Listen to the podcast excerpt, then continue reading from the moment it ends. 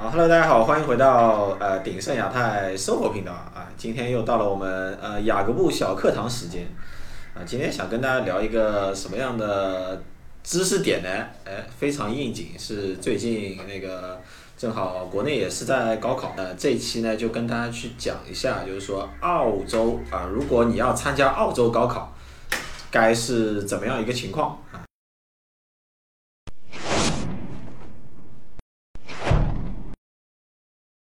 本期视频最适合的人呢，我觉得是呃新移民啊，因为你如果移民很久的话呢，相信来说对这边的教育制度应该会有比较深刻的了解啊，可能甚至说比我都专业都有可能，对不对？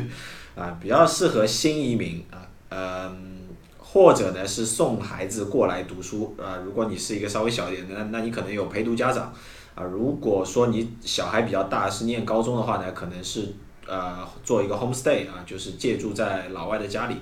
呃，这两类我觉得都是比较一定要认真去看这一期，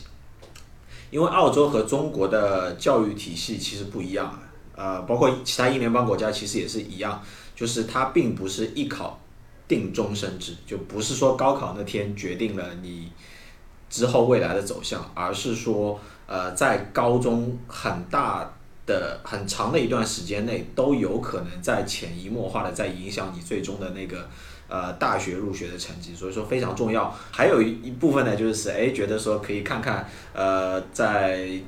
呃中国的教育体系和外国教育体系到底有什么不一样。本身没有移民打算，但是想了解一下的话呢，看这一期视频也还 OK。呃，感觉前面废话有点多，但是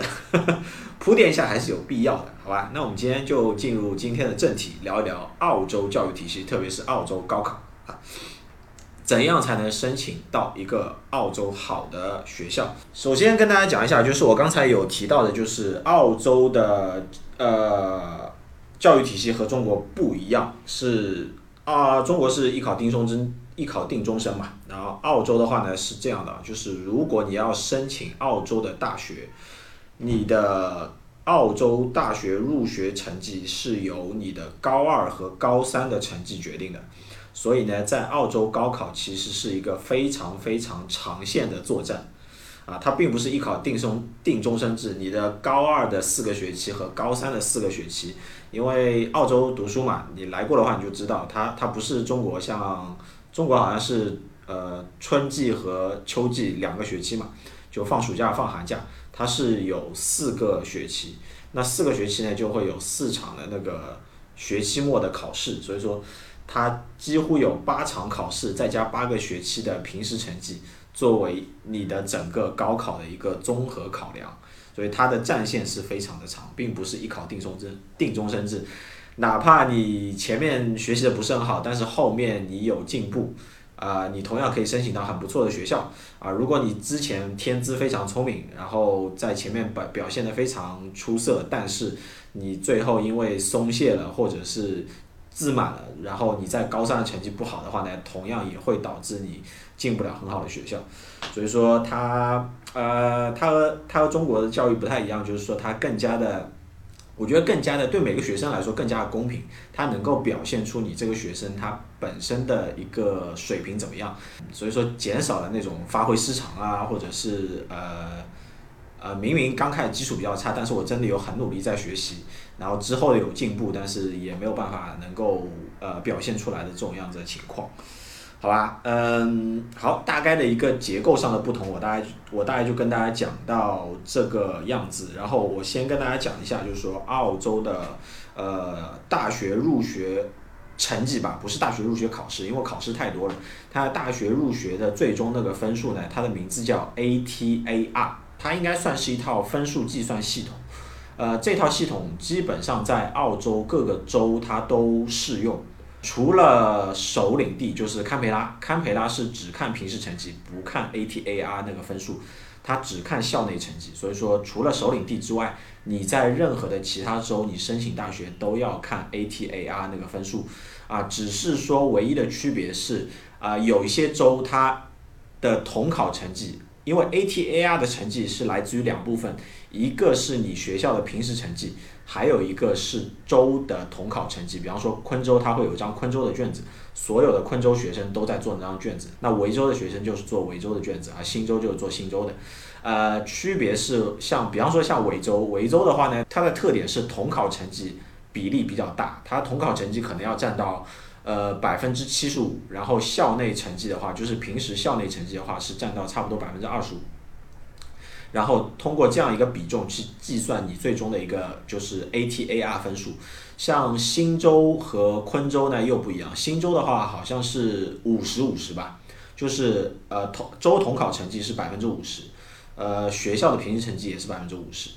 然后昆州的话呢是。昆州又更加复杂一点。昆州的话呢，是有一些学科，它统考成绩百分之五十，校内成绩是百分之五十，然后还有一些学科呢，它的统考成绩是百分之二十五，校内成绩是百分之七十五。所以说，不一样的州，它的细分下去，它的里面的政策还是有非常大的不一样。呃，但是我可以给你差不多这样一个概念，就是 ATAR 的成绩来自于两部分，一个是州的统考成绩，还有一个是你你学生在。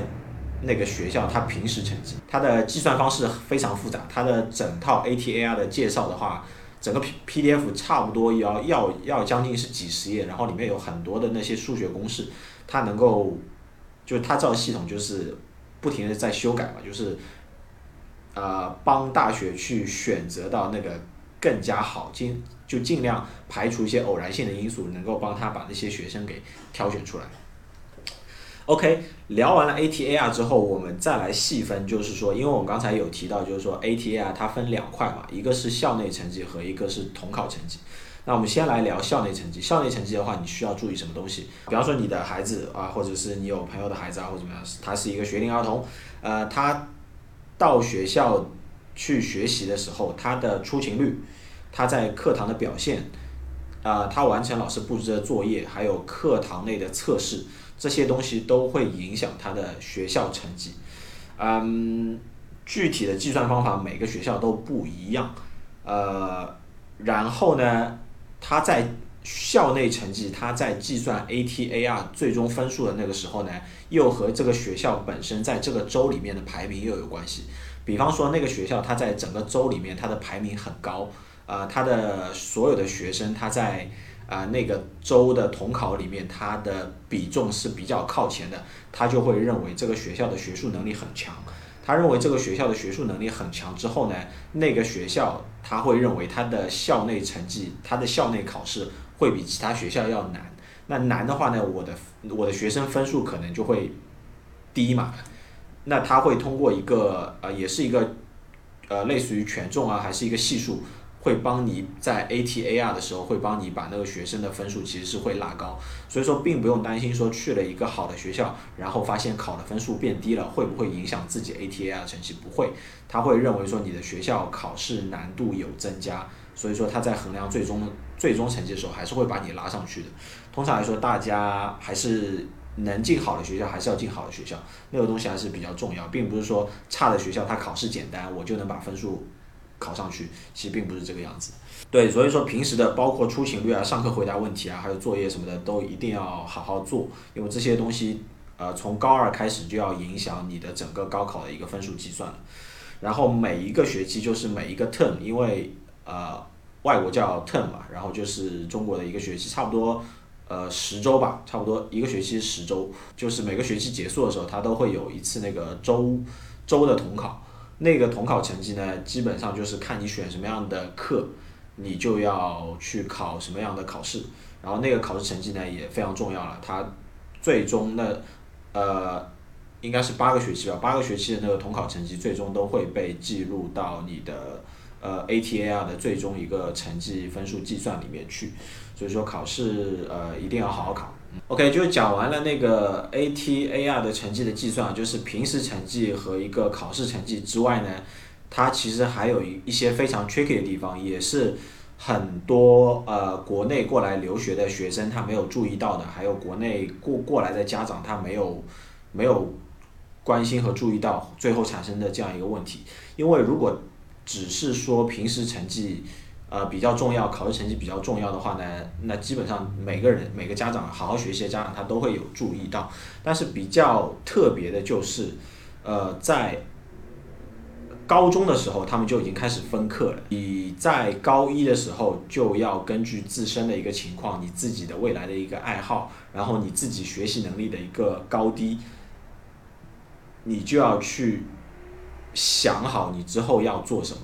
比方说，我以后是要当医生、律师的，那那至少你现在的学习成绩至少要。